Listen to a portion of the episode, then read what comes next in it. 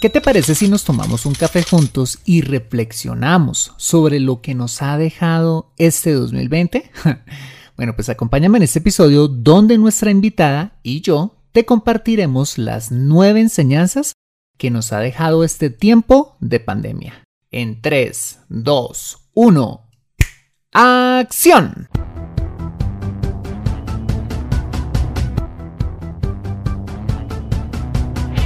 Bienvenido a Consejo Financiero, el podcast de finanzas personales donde aprenderás a manejar inteligentemente tu dinero, salir de deudas, tomar buenas decisiones financieras y alcanzar una prosperidad sólida y duradera.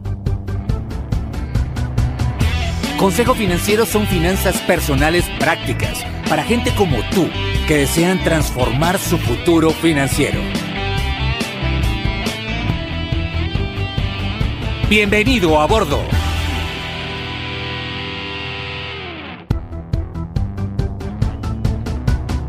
Hola, ¿qué tal? Soy Fernando Fernández y quiero darte la bienvenida a un nuevo y reflexivo episodio de Consejo Financiero, tu podcast, tu programa de finanzas personales en el que aprenderás a manejar inteligentemente tu dinero, a salir de deudas, a tomar buenas decisiones financieras de consumo, ahorro e inversión y los principios para alcanzar una prosperidad sólida y duradera.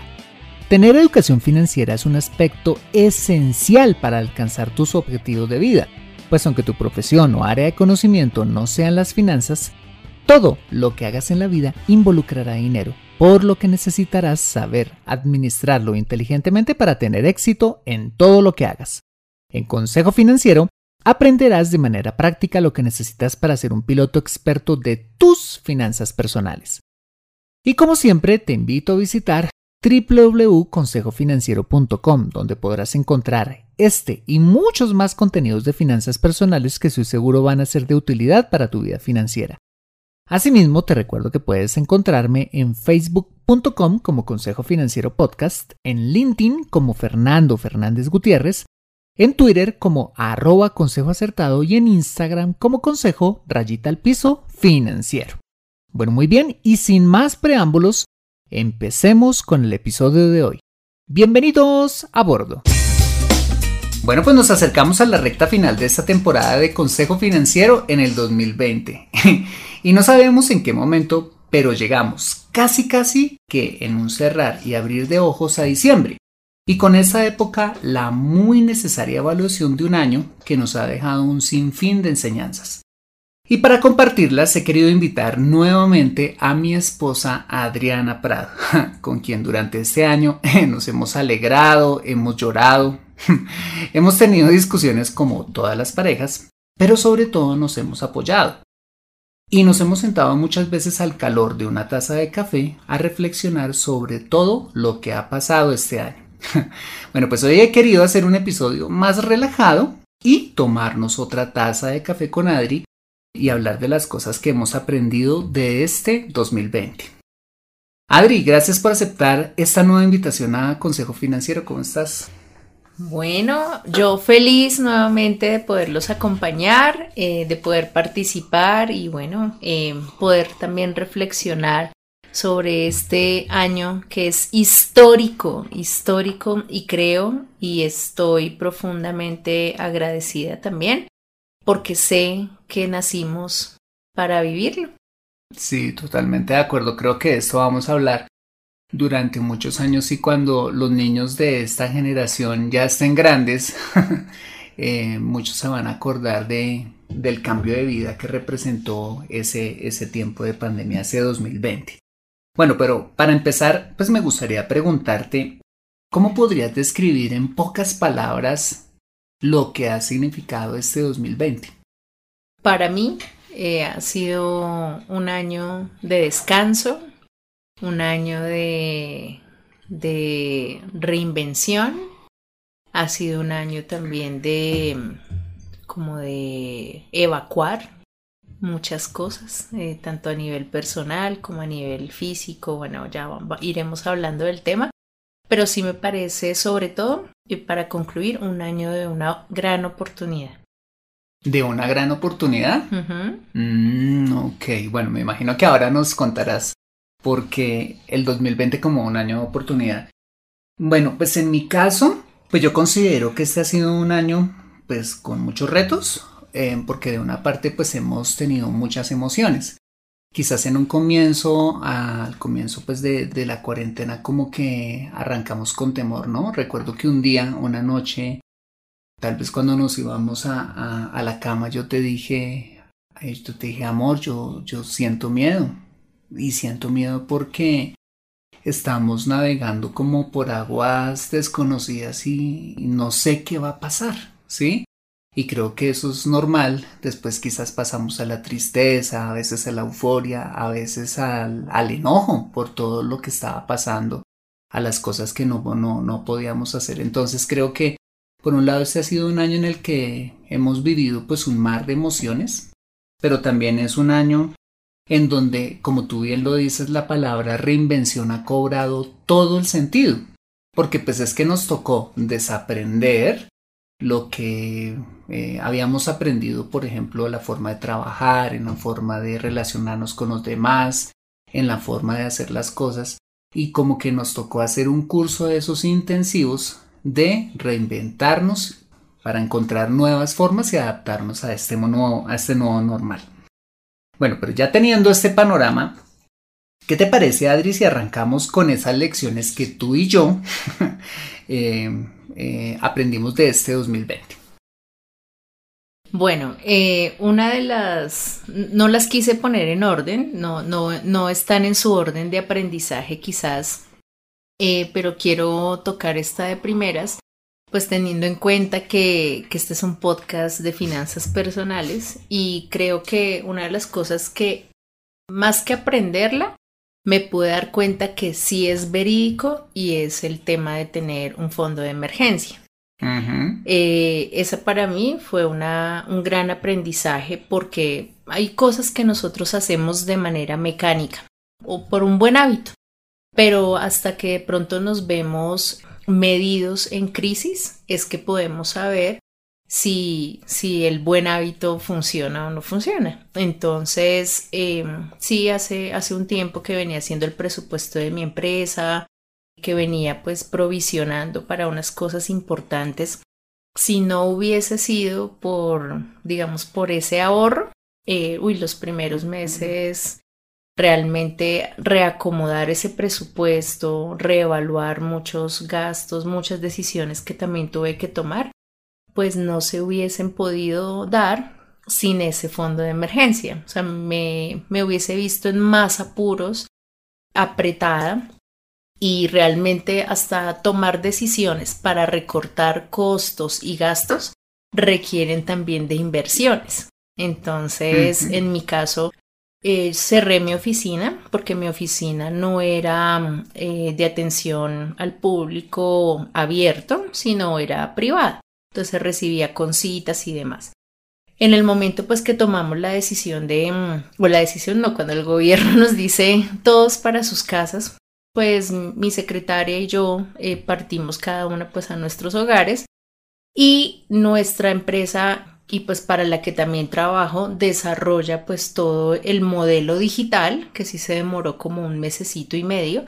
Y de esta manera pues ya no hubo necesidad de tener la oficina. Sin embargo por terquedad por ego porque remodelarla fue un proyecto eh, donde los muebles eran a medida, bueno, eh, me la imaginé, la soñé y la, la logré y cerrarla pues no era una decisión fácil, pero mm, cinco meses después de estar pagando arriendo, donde yo me iba, porque tú sabes que yo me iba a trabajar y llegaba en la noche para hacer lo mismo que podía hacer acá desde casa. Entonces fue una de las decisiones más grandes, pero tomar la decisión de cerrarla requirió una inversión. Eh, ¿Por qué? Porque había que pagar el desmonte, exacto, el trasteo, volver a armar, rediseñarlos y pues guardarlos. Entonces, bueno, pues eh, esa es una de las grandes decisiones que tomé, que me han parecido acertadas y que creo que esa inversión que se generó se va a ver eh, retribuida con el tiempo en algunos ahorros. Entonces, fue bueno. Ok. Y de alguna manera perdiste un pulmón, el hígado o el páncreas por haber construido ese fondo de emergencia, o sea, te tocó hacer sacrificios extremos para poder eh, construir ese fondo. Creo que al principio cuando tú me lo sugeriste yo no lo veía necesario porque uno, uno dice que, que hace esa plata ahí guardada cuando uno la puede invertir o trabajarla. Por eso decía al inicio, solo cuando se, o sea, cuando un hábito o algo que tú estés realmente ejecutando con mucho tiempo se ve en prueba, es que puedes saber si funciona o no funciona. Entonces, eh, creo que si no pasa esto, pues para mí estaba haciendo un ahorro, pero realmente para mí fue un salvavidas. Bueno, esa es una gran enseñanza y, bueno, muy, muy aplicable para este podcast de finanzas personales y les contamos a los que nos escuchan que que lo que estamos hablando acá, o sea, eh, literal, eh, nos estamos tomando acá eh, nuestro cafecito. salud. Salud. y, y, sí, así como, así como siempre ha sido la bendición de nuestro matrimonio, pues aquí estamos charlando, pero acá compartiendo con todos ustedes. Bueno, yo te voy a compartir mi primera enseñanza acerca de esta pandemia y es que mm, en mi caso, Creo que el aprendizaje continuo y la adaptabilidad al cambio son vitales para que nosotros nos mantengamos vigentes en todo, en cualquiera de lo que hagamos, en cualquier cosa que hagamos. ¿Y por qué? Pues porque pues estamos, primero que todo, antes de esta pandemia, pues estábamos ya en un mundo que iba cada vez más rápido. Lo que pasa es que alguien, no sé, probablemente allá arriba, como que pisó el acelerador y entonces ese mundo cambiante se aceleró aún más. Y pues un mundo cambiante eh, pues requiere de la, de la adquisición de nuevas competencias, ¿sí? Entonces antes nadie sabía manejar herramientas como Zoom, como Google Meet, Microsoft Teams y bueno, todas estas que hoy en día... Existían, existían, pero no todos la usaban. Exactamente. Si quizás de pronto nosotros teníamos un familiar por allá en el exterior, entonces lo más play que nosotros utilizábamos era Skype, ¿no? Y pues nos parecía como, pues como todo un reto aprender ese tema. Y pues eh, a fuerza de necesidad, a todos nos tocó aprender, ¿sí? Aprender a la fuerza y, pisar el acelerador en adquirir esas competencias manejando herramientas que, pues que, pues que no, no, no teníamos conocimiento antes.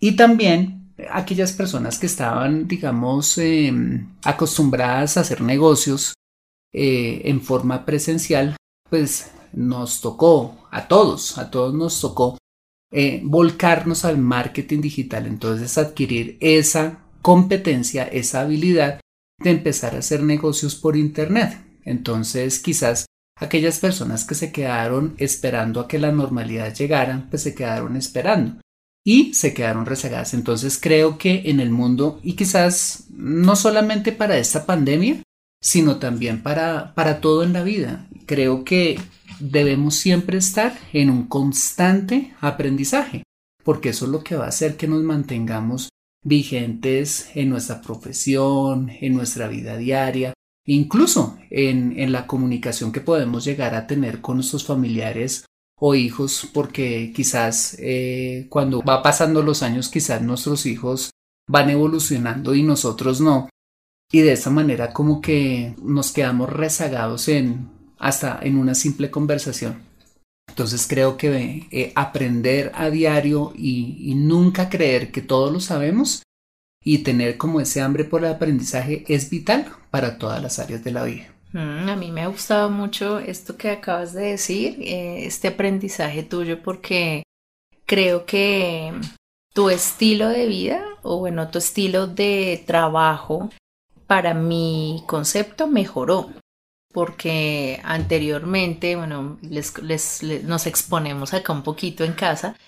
Eh, Fer es contrarreloj, o sea, él más o menos para ir a una cita, él ponía el Waze y si el Waze le decía que en 19 minutos llegaba, se supone que esos 19 minutos los calcula desde que el carro esté en la entrada de, o sea, como si ya estuviese andando.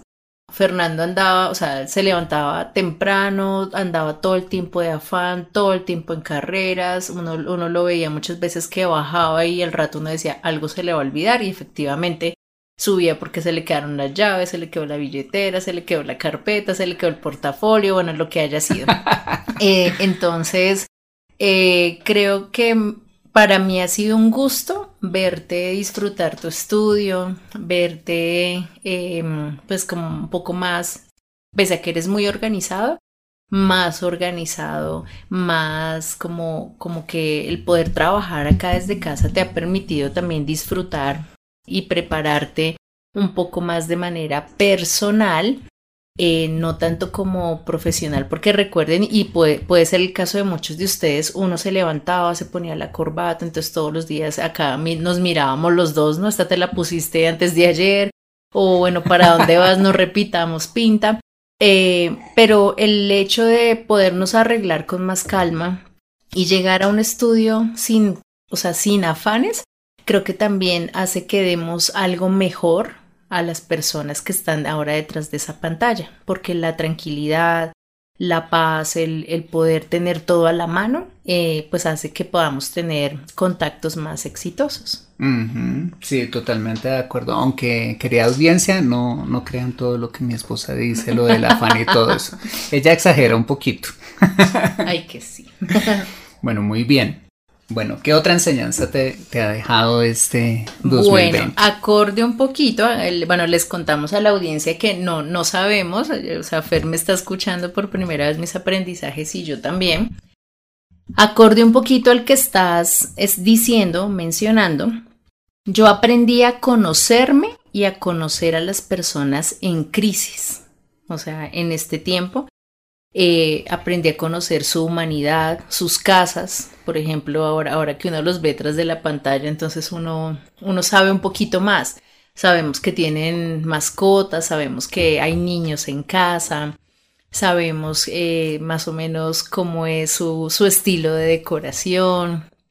Bueno, tantas cosas que hemos aprendido, pero algo que eh, me he propuesto aprender es que cuando estamos así en esta en este tiempo, eh, digamos que cuando fue la cuarentena, cuando fue mm, el encierro, el aislamiento y ahora pues este hábito que tenemos, como yo soy la que he salido acá en, en, casa, digamos la que sale soy yo, la que he ido a visitar a mis papás pues por sus medicamentos y demás soy yo, pues como que yo no sentí ese temor de pronto que tú sentías porque yo lo que tenía que hacer era salir al rescate.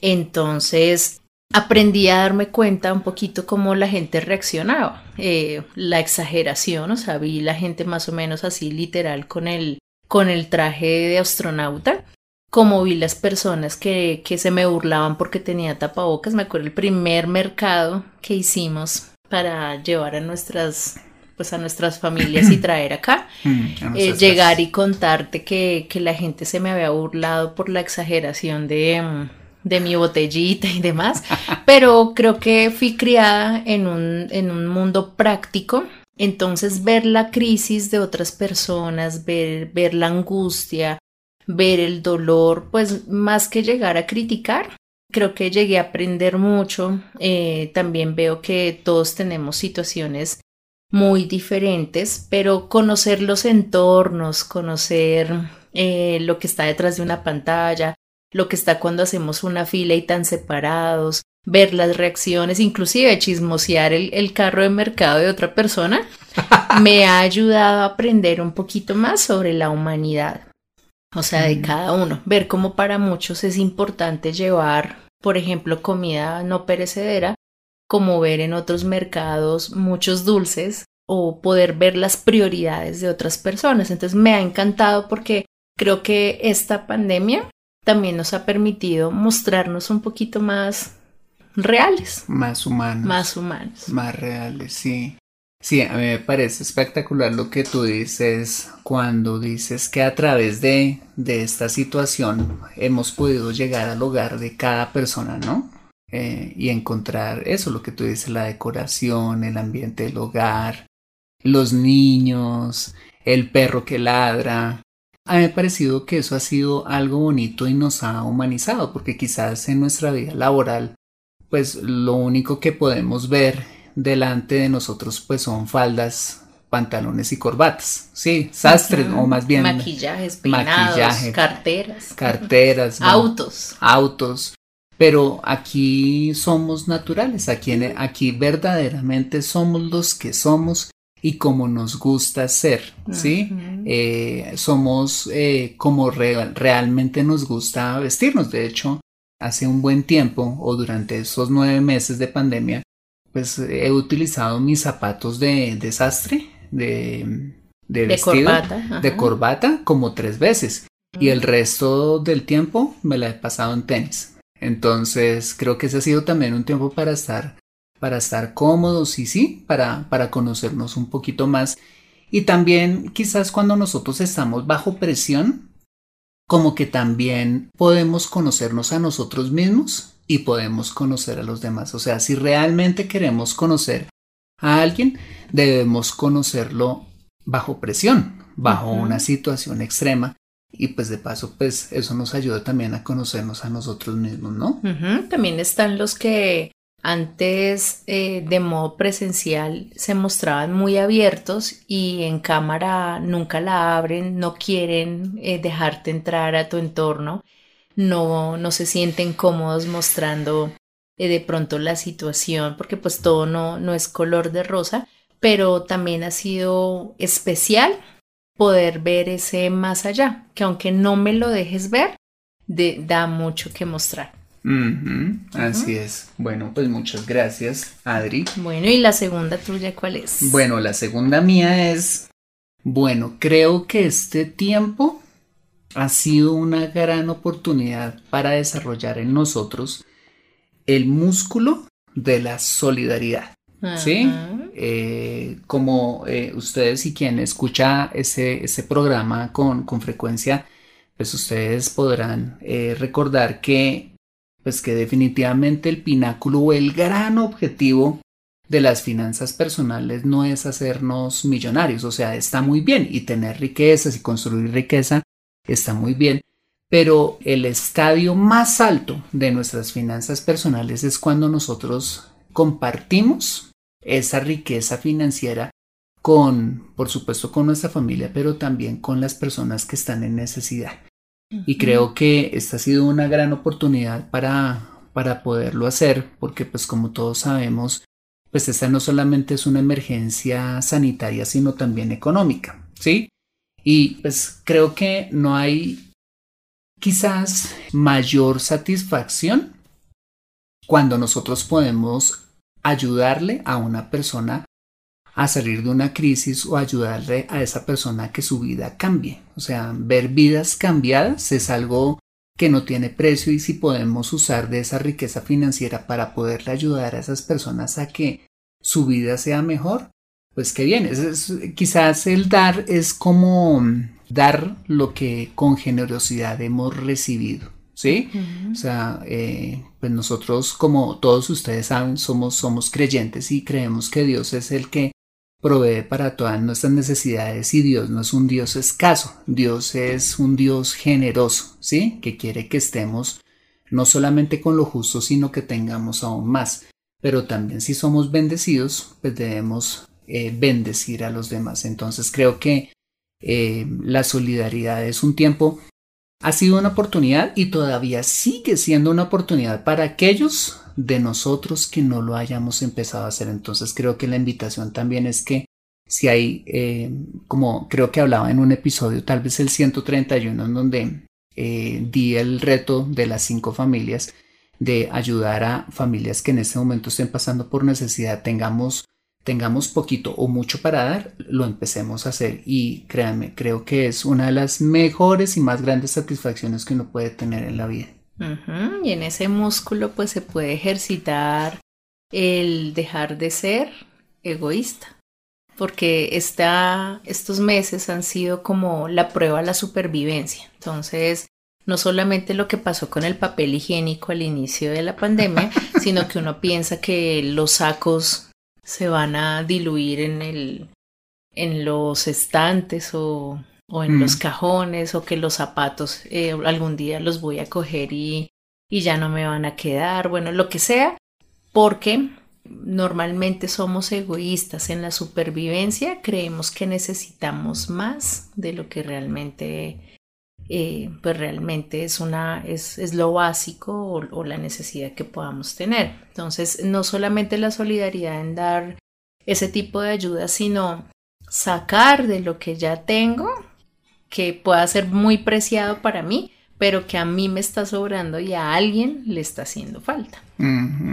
Eso, entonces si por ahí nos sobran un, par de zapaticos, una chaqueta, tenemos un, una blusa que es eh, costosa pero que finalmente no nos queda, pues allá esa que está colgando en el gancho podría estar en el cuerpo de una persona que en este momento lo necesite y, y protegerle del frío, ¿no?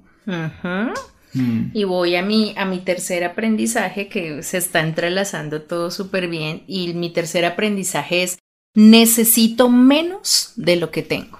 O sea, increíblemente durante todo este año no me he comprado nada. O sea, ni un par de medias. O sea, durante todo este año eh, nada, las que tengo me han servido, es más, no sabía que tenía tantas, entonces hasta tengo unas ahí que digo, ay, me las voy a poner como para que se sientan en uso. Pero recuerdo haber tenido acá una visita de, un familiar y haberle dicho, bueno, como que uno también va cambiando su manera de pensar y, entre su manera de pensar, pues uno también eh, creo que uno va generando aperturas en nuevos conceptos. Entonces, eh, tendemos a que cuando en venta de garaje, ay no, o sea, usado, yo que me voy a poner algo usado. ¡Qué oso! ¡Qué oso! Pero yo recuerdo mucho que mm, murió una tía hace unos años y luego murió mi abuela y, y, recuerdo que, que, una acción bonita que se empezó a desprender cuando alguien falta es quedarnos todos con una prenda. Entonces eh, fuimos a la habitación de esa persona y escogimos una sola cosa, una pañoletica, un saquito, algo que nos recordara un parecito de aretes, bueno, qué sé yo. Al día de hoy yo tengo un sombrerito que es de una de mis abuelas y tengo, creo que es inclusive es solo un arete eh, de, de, la tía que te digo que ya no estaba, no estaban los dos, estaba solo uno. Y como no era mi estilo, era el de ella, pues hoy lo tengo de recuerdo. Son cosas pequeñas que son de recuerdo, pero recuerdo mucho eh, ver con primas o ver familiares que decían, ay no, eh, quiero esta chaqueta y realmente la usan y cuando se la vemos decimos, ay, la chaqueta de la tía tal o, o el saquito de la abuela, lo usan y realmente creo que la persona cuando se va, que no nos llevamos nada, nos vamos a sentir muy felices, que lo que alguna vez escogimos para nosotros, que fue algo que nos gustó, que es bueno, que era de calidad, porque para nosotros mismos compramos lo mejor, pues qué bueno que pueda estar en, en manos de otros. Entonces em, vino mi sobrina, fue una visita que recibí y le dije, tengo un montón de zapatos que no me los estoy poniendo, no me los voy a poner y estoy más que segura que después no me los voy a volver a colocar. Porque quise hacer también un cambio este tiempo en mi, digamos, en mi imagen personal. Entonces estaban en excelente estado, eh, los limpiamos, les aplicamos alcohol y pues para mí ha sido un gusto ver últimamente que todas esas cositas alguien las está usando y me encanta verlas em, y realmente acá estar liberando espacio también me ha generado un gran bienestar. Exactamente, a mí me encanta eso que acabas de decir cuando dices que nosotros podemos vivir con menos de lo que tenemos, ¿sí? Eh, en algún episodio, no me acuerdo si este o el año pasado hablamos de la frugalidad, ¿sí?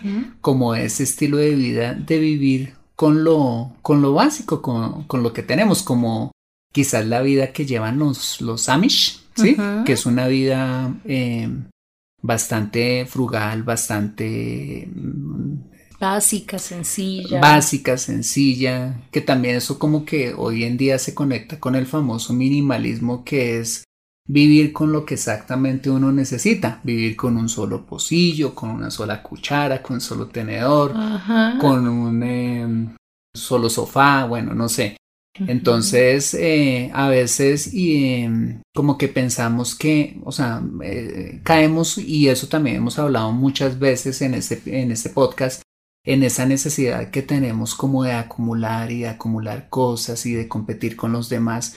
Pues, o sea, entramos como en una guerra sin sentido y una guerra que nos afecta económica y emocionalmente. Entonces, en, este, en este tiempo, pues eh, efectivamente nos hemos dado cuenta que necesitamos mucho menos para, para vivir. Y pues para aquellos que no lo saben, nosotros vivimos en un apartamento, vivimos los dos, y pues es un apartamento de 77 metros cuadrados. Y, y, quizás em, pues no nos podemos dar el lujo y gracias a mi esposa que ha, traído orden a mi vida desde que, desde que nos casamos, eh, necesitamos a veces espacio, con todo y que somos dos personas y, y, el, y el cada rato eh, estar como evacuando cosas que no, está, que no necesitamos, pues nos ha dado pues bienestar y calidad de vida y sobre todo pues esa satisfacción de poderle dar eso a una persona que, que sí lo necesite y que lo use, ¿no?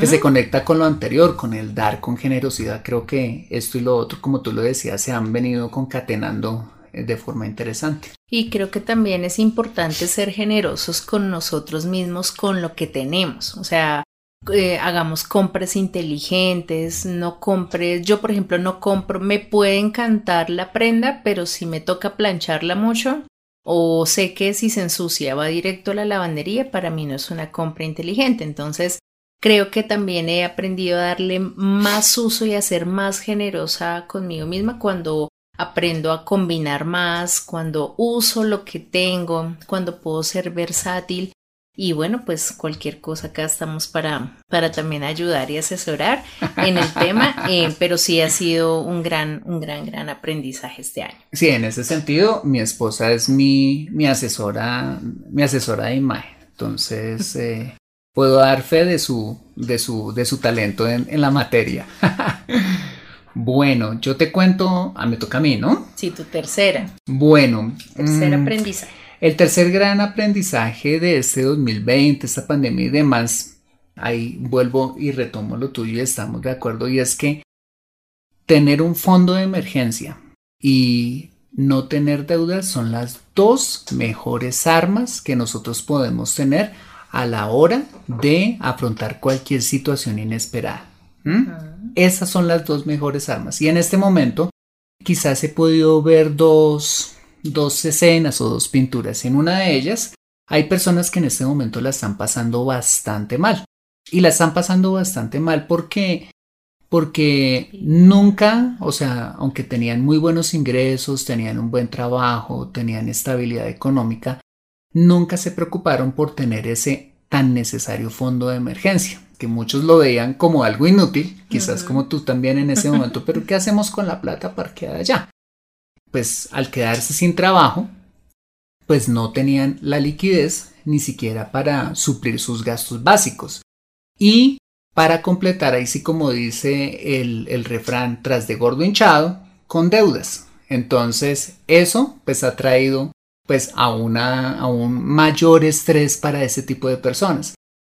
Pero también hay otra pintura y otro escenario bastante diferente que he visto también en este tiempo de, de, pandemia es aquellas personas que lo están pasando bien o por lo menos lo están atravesando este tiempo de forma tranquila. Hace poco hablaba eh, con Daniel Herbruger, eh, un eh, podcaster de la asignatura pendiente, quien estuvo recientemente nuevamente por acá por la casa. Y, él me decía, fuera de antena, me decía, Fernando, yo no sé, la verdad, o sea, todo el mundo dice que están en crisis, ¿sí? Pero yo la verdad, solamente con vivir los principios financieros que tú y yo enseñamos, estoy, estamos atravesando este tiempo no solamente con éxito, sino con abundancia, ¿sí?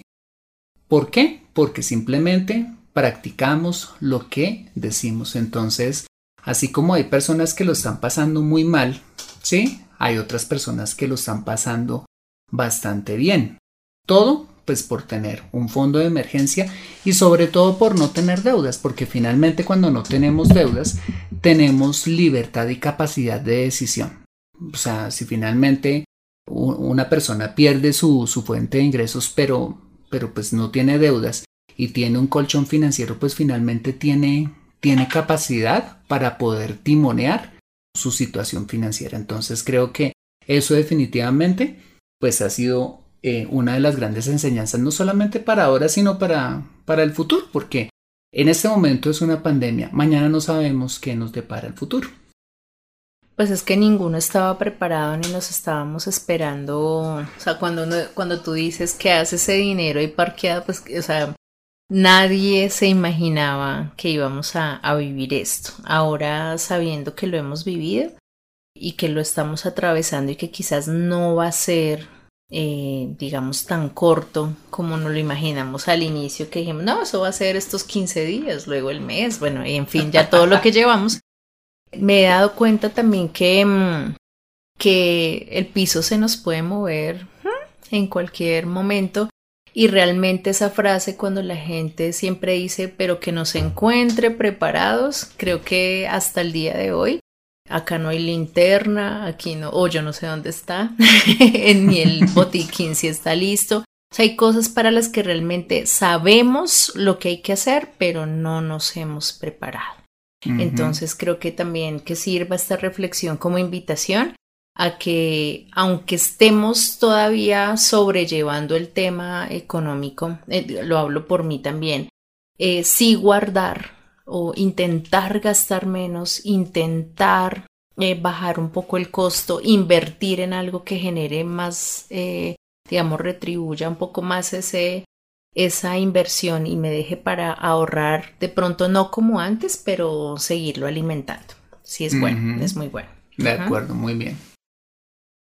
Bueno, mi cuarto aprendizaje yo he tenido que aprender, no es que ya lo haya hecho o que todavía lo haga, sino he aprendido o estoy aprendiendo a respetar las diferentes posturas.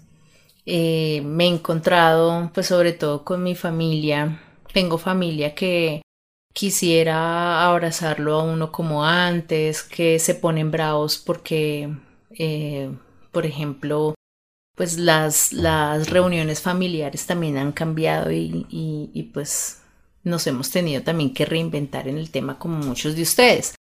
Pero pues yo tengo familia furiosa conmigo porque los saludo de lejos, porque si veo más de tantas personas reunidas me hago lejos, porque me despido solo a distancia, entonces me, me he visto criticada fuertemente digamos, por las posturas. Me parece también difícil tenerle que estar explicando a todo el mundo por qué lo hago. Porque pues es mi manera de pensar. No soy tan exagerada como el del traje de astronauta, pero, pero pues tengo padres, eh, pues digamos que en una edad muy especial, gracias a Dios, muy sanos, pero no hay que abusar de eso. Y pues tenemos acá también eh, un tema especial en casa, entonces sí me parece que estarle contando a todo el mundo, pero cuando me ha tocado contarle a alguien, creo que han caído en vergüenza, eh, porque es muy triste juzgar a la persona del traje de astronauta. No sabemos, nosotros no sabemos qué milagros haya en cada casa que estén cuidando cuando una persona sale afuera y toma decisiones. O no sabemos también la persona que decide no ponerse el tapabocas, eh, estornudar y limpiarse con la mano y luego ir a coger algo. O sea, no sabemos, no sabemos. Entonces creo que he tenido que aprender a no estar juzgando y a respetar. Y lo he tenido que hacer y fue una decisión es porque yo me he sentido juzgada y me he sentido irrespetada, ¿sí? Porque finalmente pues todos somos individuos con maneras de pensar diferentes. yo me encuentro con personas que no creen ni siquiera, ni siquiera creen que, o sea, creen que esto es un tema comercial o sí, que es un cuento. Y pues no lo sabemos, no, gracias a Dios, pues muy cercanos a nosotros, no hemos tenido eh, un fallecimiento por COVID, pero sí de personas cercanas, eh, conocidas, a nosotros, y los hemos visto con un dolor profundo, con una impotencia tremenda. Entonces, creo que la invitación que, pues, que este tiempo me ha presentado a mí es no juzgar eh, ninguno de los extremos y pues asumir mi posición, respetarme, respetar a los demás y, pues dar ejemplo, dar ejemplo. Sí, yo creo que es algo, es un reto, no solamente eh, en, el, en, la decisión que nosotros hemos tomado en el aislamiento social, sino también en, en todas las posturas que tenemos en la vida, ¿sí?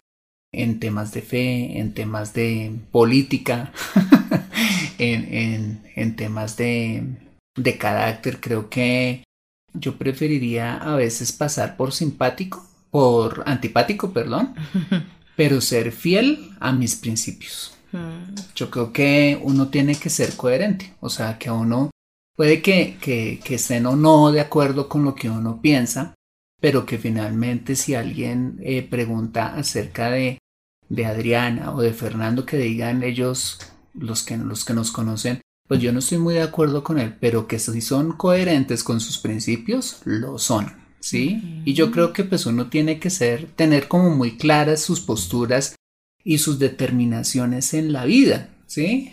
Como hablábamos hace poquito de esos lemas, de esos, eh, como de esas frases que hacen parte de nuestra vida, ¿sí? Yo creo que uno tiene que ser fiel a ellos y actuar en consecuencia, porque si no, pues estaríamos siendo incoherentes. Sea para lo que sea cada persona pues su estilo de vida. Hay personas que pues si no lo ven necesario, si no lo creen, no sabemos si algún día les toque, como no sabemos si el astronauta finalmente algún día se contagie de tan de estar tan prevenido con el tema.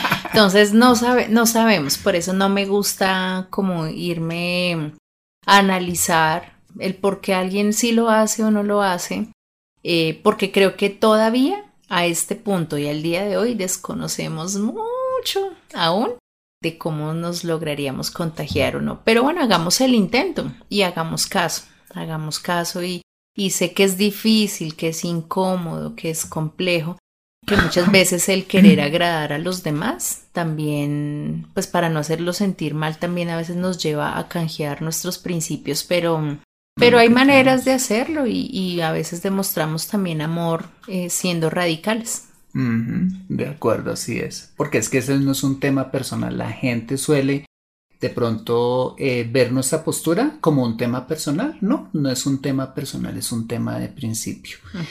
Bueno, yo sigo con mi cuarta enseñanza de este año y es que, y creo que como tú lo dices, se ha venido entretejiendo eh, los temas y es que tiene que ver con mucho de lo que estamos hablando en este último punto y es que no somos tan buenos calculando riesgos. No mm. somos, o sea, hablando de, de nosotros como humanos psicológicamente, no somos eh, buenos calculando riesgos. ¿Y por qué? ¿Por qué? ¿Por qué lo digo? Porque un ejemplo de ello es que cuando arrancó el gobierno, sus diferentes gobiernos eh, empezaron a decir, bueno, entonces arranca la cuarentena tal día entonces nadie puede salir y si sales porque o, está enfermo o una, em, una emergencia. O, es una emergencia, pero usted no puede andar por la calle, ¿sí? Entonces eh, fuimos presa de, una, de un pánico irracional. Entonces salimos todos en masa, en manada, salimos a desocupar los supermercados, ¿sí? Y a comprar provisiones como si acabara de empezar la Cuarta Guerra Mundial y a comprar papel higiénico. Hasta hoy no sé por qué, pero la gente compraba toneladas, compró toneladas de, papel higiénico. Es a la hora que no sé por qué. El asunto es que es que en un comienzo cuando no era, o sea, no había necesidad de entrar en pánico, entramos en pánico. Pero en el otro extremo, cuando empezó efectivamente llegó la pandemia a cada uno de nuestros países y empezó a subir la curva de contagio, Entonces, cuando ya estábamos empezando a, crecer en, esas curvas de contagio en cada una de nuestras ciudades o países, entonces nos relajamos porque como no nos había pasado nada en las semanas previas, entonces pues no, pues como si nada, entonces empezamos a ir a, mm, a fiestas clandestinas, a reunirnos en familia, sin tapabocas, sin lavarnos las manos, porque eso supuestamente era un cuento. Entonces, nos volvimos eh, histéricos, nos volvimos, em, ¿cómo se llama cuando uno exagera algo? Nos volvimos paranoicos cuando no teníamos que serlo y nos volvimos relajados cuando teníamos que ser más prevenidos. Entonces nosotros como humanos no somos buenos para calcular riesgos.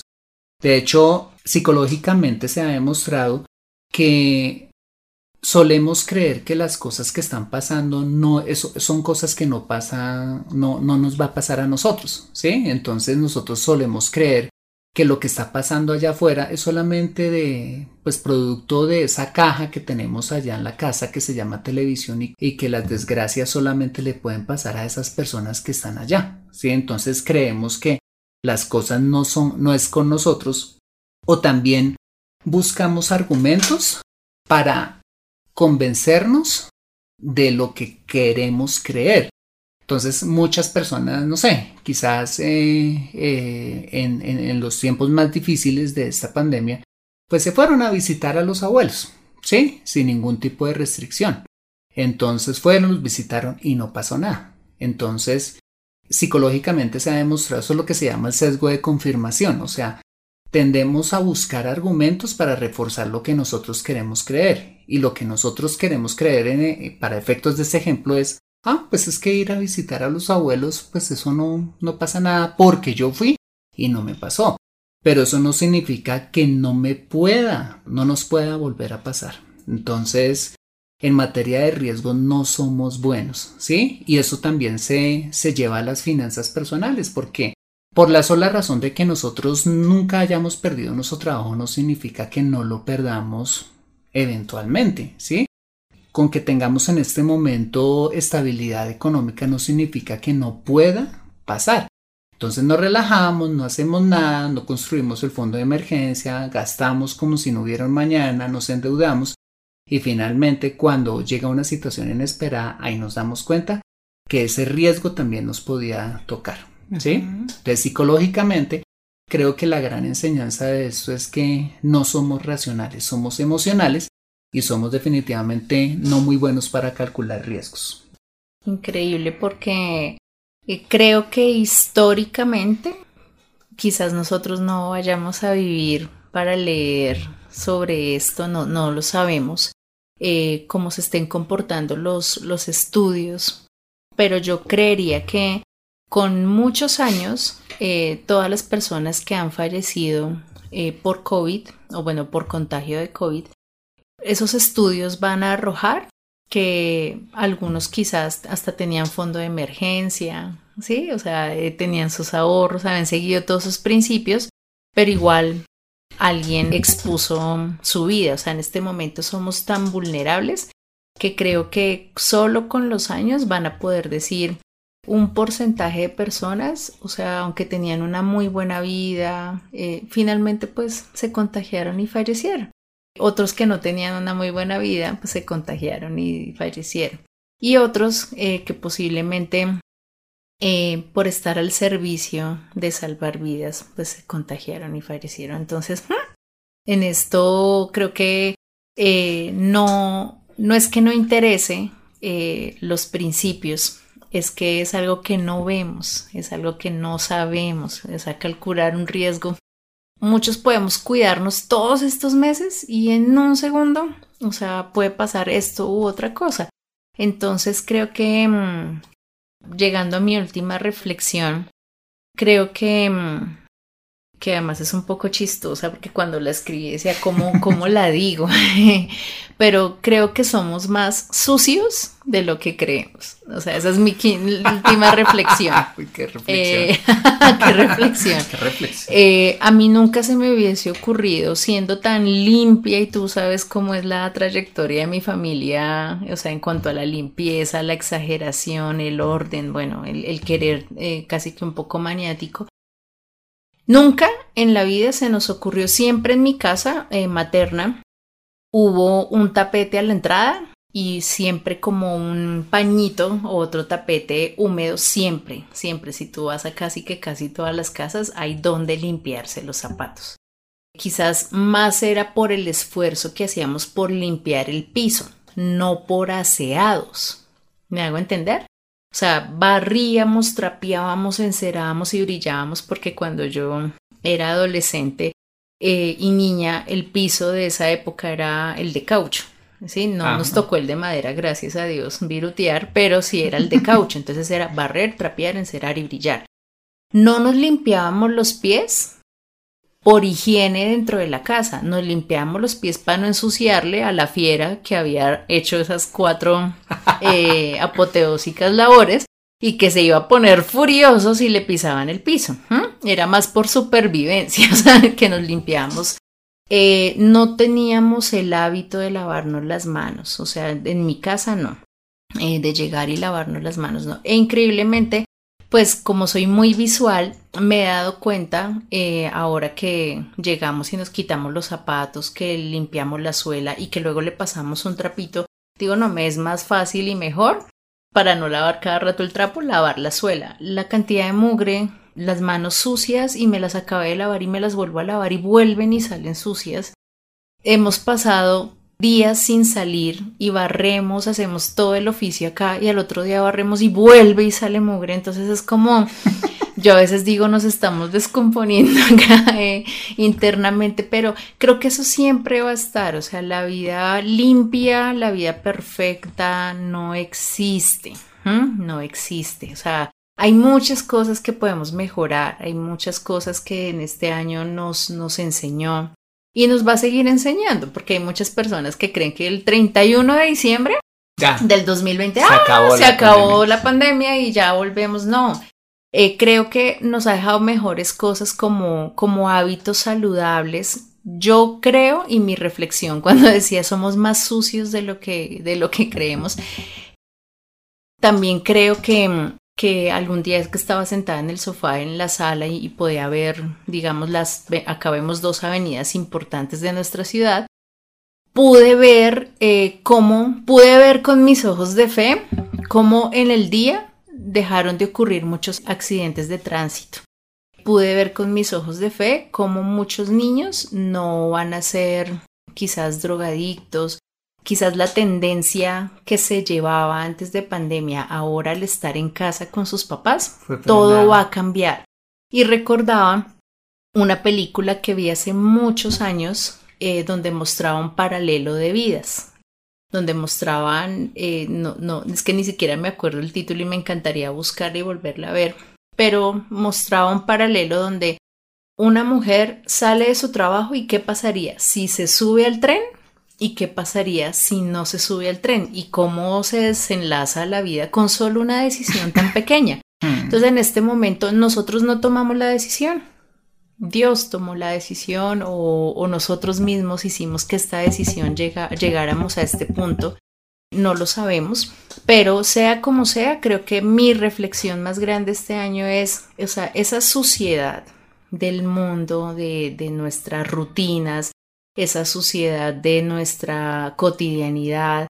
Eso que antes hacíamos era con otro sentido y ahora lo hacemos con más sentido, nos va a llevar a tener quizás un futuro diferente. Yo en este año solo he tenido una vez gripa y que fue antes de la pandemia, ¿sí?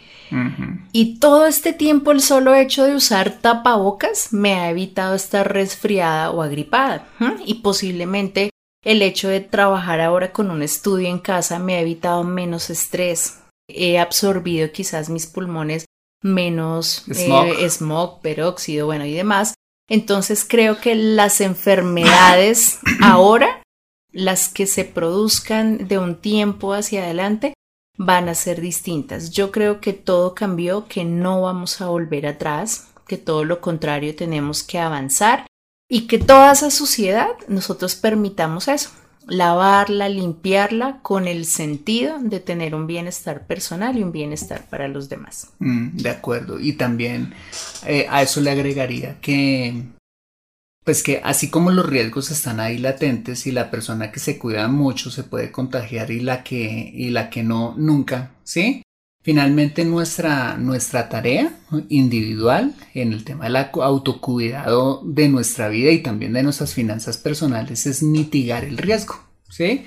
O sea, no es excusa que, pues no, pues que ahí está el riesgo y que eso es algo inevitable y que siempre va a estar ahí, pero pues finalmente cuando usamos el tapabocas, cuando nos lavamos las manos, cuando tenemos distanciamiento social, cuando ahorramos para nuestro fondo de emergencia o no nos endeudamos, lo que estamos haciendo es mitigar el riesgo, el riesgo de financiero, el riesgo de salud y finalmente pues de esa manera también pues como evolucionar a una, una mejor calidad de vida.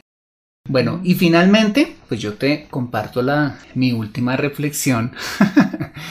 y es que, aunque quizás suene contradictorio a todos los que nos escuchan en este momento, en estos últimos episodios, pues eh, he sentido que Dios me ha hablado bastante, porque como ustedes lo saben, eh, pues es él es el editor en jefe de este programa, él es el que, el, el que da las ideas, el que dice que sí, que no, que hablar y todo. Es que, pues definitivamente el gran objetivo de esta vida y nuestra gran ambición no es construir riquezas, ¿sí? Eh, nuestra gran ambición es poder construir relaciones profundas y significativas con las personas que, que amamos, ya sea nuestra, nuestros padres, nuestros hermanos, nuestros hijos, eh, nuestro cónyuge.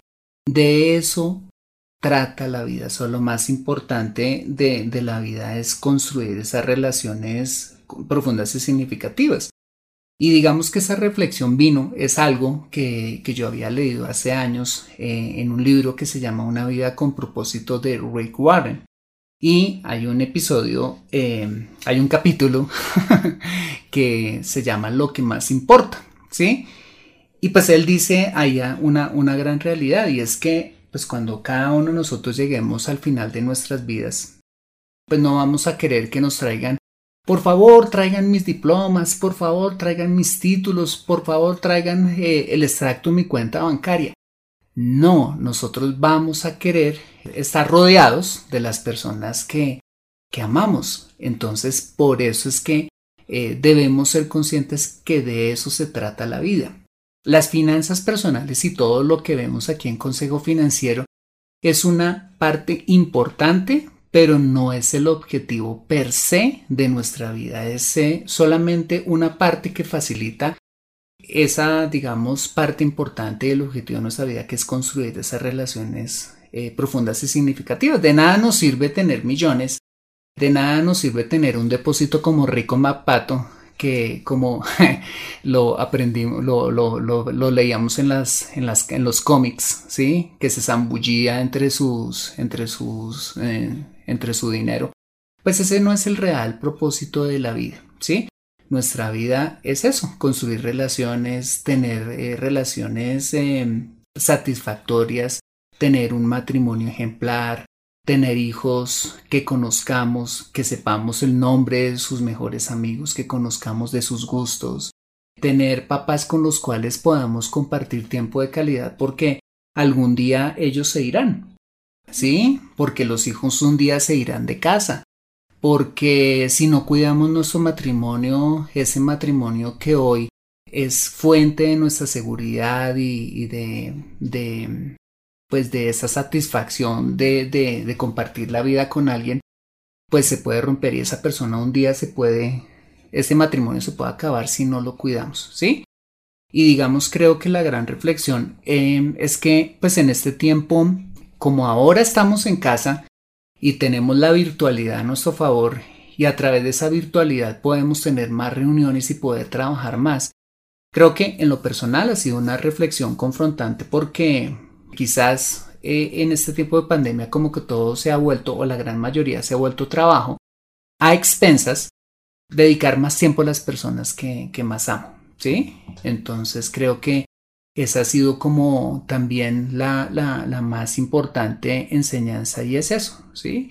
La vida no se trata de hacer millones, la vida se trata de vivir una vida integral, satisfactoria, son todas las áreas, o sea, las finanzas es algo muy importante, pero aún más importante eh, la familia, aún más importante nuestra relación con Dios, la espiritualidad, también muy importante es nuestra salud y pues cuidar de esta máquina eh, maravillosa que, que Dios nos ha entregado. Entonces creo que todo esto me ha hecho entender nuevamente y cómo aterrizar a, a, lo que verdaderamente importa. Y de hecho, pues hay una frase que la mencionaba en el episodio anterior, y es la frase que dice Rick Warren en este capítulo, y es que es la siguiente, el mejor uso que le podemos dar a la vida es amar.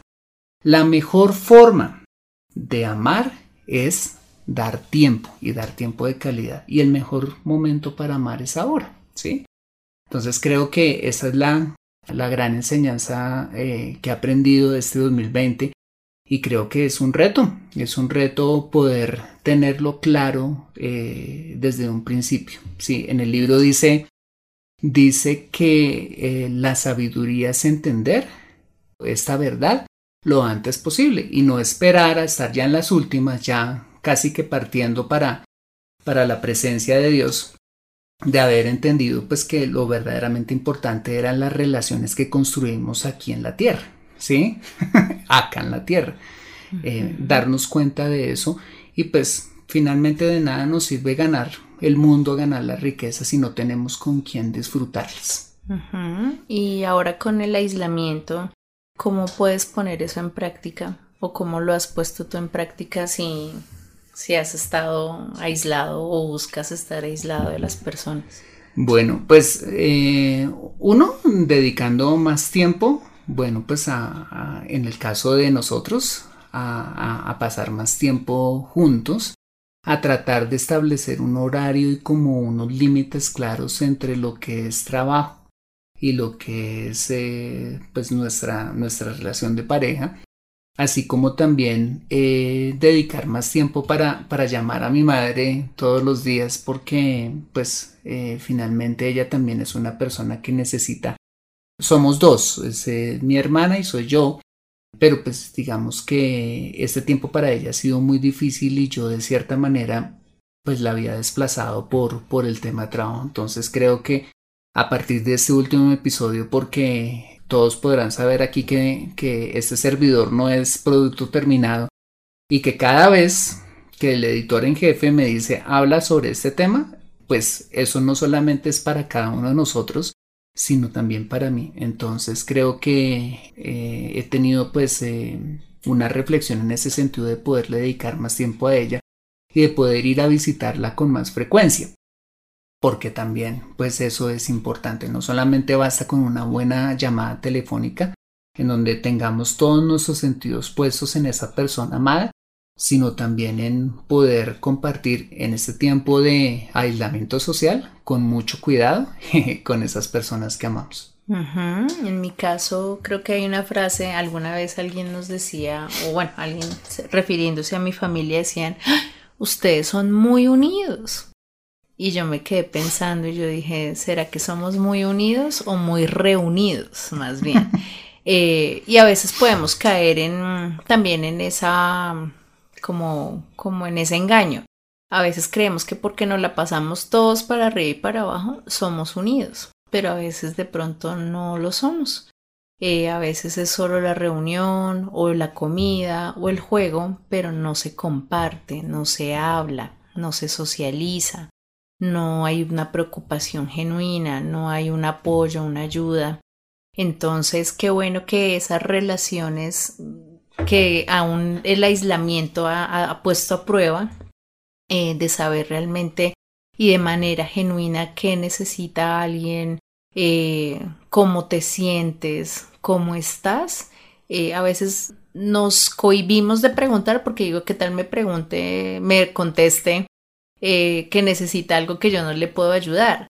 Pero a veces el solo escuchar, el solo la llamada. Pero yo creo que en este tema yo personalmente no me, no me, no me siento eh, confrontada. No, sí me siento confrontada y no me siento tan, tan capaz de hablar con el tema porque mi círculo, aunque es grande, yo lo hago pequeño. Eh, porque a veces siento que no, o no sé, puede ser la reflexión para muchos. Nuestras prioridades a veces no son todos los que nos rodean. Y eso también a veces hace que nos volvamos un poco selectivos. Pero bueno, hay mucho, mucho, mucho, mucho que nos ha enseñado este año. Eh, esta pandemia, este aislamiento, estas crisis. Eh, y creo que, bueno, nos faltaron reflexiones por ver.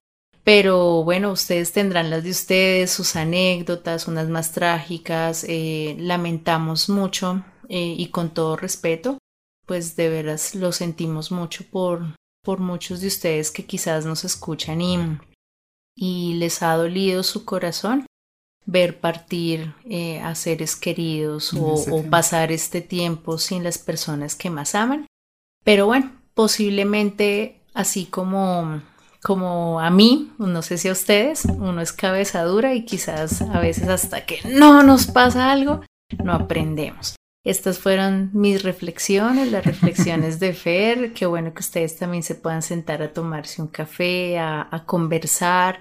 Me parece un lindo, una linda actividad familiar para abrir un poco más el corazón, exponernos un poquito más, mostrar esa humanidad no perfecta sino esa humanidad donde también podemos decir, uy, no, yo la he embarrado, yo, yo no he pasado la prueba, yo me he visto mm, eh, más bien eh, disfrutando este aislamiento. Eh, quizás a veces uno también se cansa de, estar rodeado de tanta gente. Y hasta es bueno saber que si has querido ser egoísta y sigues acumulando las cosas pues está bien, no hay problema. Eh, simplemente estas fueron nuestras reflexiones, esperamos que mm, también eh, los podamos sentir un poco más cerca a nosotros y nosotros más cerca a ustedes al abrir nuestro corazón y al mostrar nuestra imperfecta humanidad. Esa maravillosa e imperfecta humanidad Sí, pues yo creo que, bueno, pues sí, muchísimas gracias Adri por, por este espacio, eh, gracias por aceptar nuestra invitación a Consejo Financiero. Eh, y bueno, pues yo creo que de, de las reflexiones, pues lo más importante es aprender y sobre todo, no solamente aprender, sino tomar los correctivos necesarios en nuestras finanzas personales, en nuestra vida diaria, en nuestra relación con los demás, en nuestra relación de pareja, en todo sentido. Y creo que el gran reto es que no se nos olvide las grandes reflexiones y las grandes enseñanzas que este tiempo eh, de pandemia y este 2020 eh, nos deja a todos nosotros. Adri, muchas gracias por aceptar esta invitación nuevamente a Consejo Financiero. Gracias por tomarte este café conmigo y bueno, espero tenerte nuevamente por acá. Claro que sí, yo encantada. Mantente actualizado en Consejo Financiero. Bueno, muy bien, este ha sido el episodio número 165 de Consejo Financiero. Si te ha gustado este episodio, házmelo saber suscribiéndote al podcast y sobre todo escribiendo tu valioso comentario en torno a este programa. Y si escuchas este episodio desde un iPhone o un iPad, para mí sería súper valioso si me dejas tu opinión acerca del programa. Eso lo puedes hacer al entrar a Consejo Financiero a través de la aplicación podcast de tu dispositivo y bajar hasta calificaciones y reseñas y dejarme allí tu opinión dando clic en escribir reseña. Esto me ayudará un montón para posicionar aún más el programa y de esta manera poder llegar a muchas más personas. Como siempre, mil gracias por tu ayuda. Asimismo, te invito a compartir este episodio a través de tus redes sociales, con tus contactos, familia o amigos a quienes consideres les sea útil este episodio para su vida financiera y personal. Bueno, muy bien, yo soy Fernando Fernández, tu asesor financiero y anfitrión de este programa. El sello de José Luis Calderón en la edición de este podcast. Muchas gracias por compartir tu tiempo conmigo vistiendo tu árbol de Navidad, planeando la cena de Nochebuena, montando bici o donde quiera que estés y recuerda. Consejo Financiero son finanzas personales prácticas para gente como tú que desean transformar su futuro financiero. Buena semana y nos vemos con un nuevo episodio el próximo lunes a las 5 pm hora de Colombia o Perú, 6 pm hora de New York City. See you later!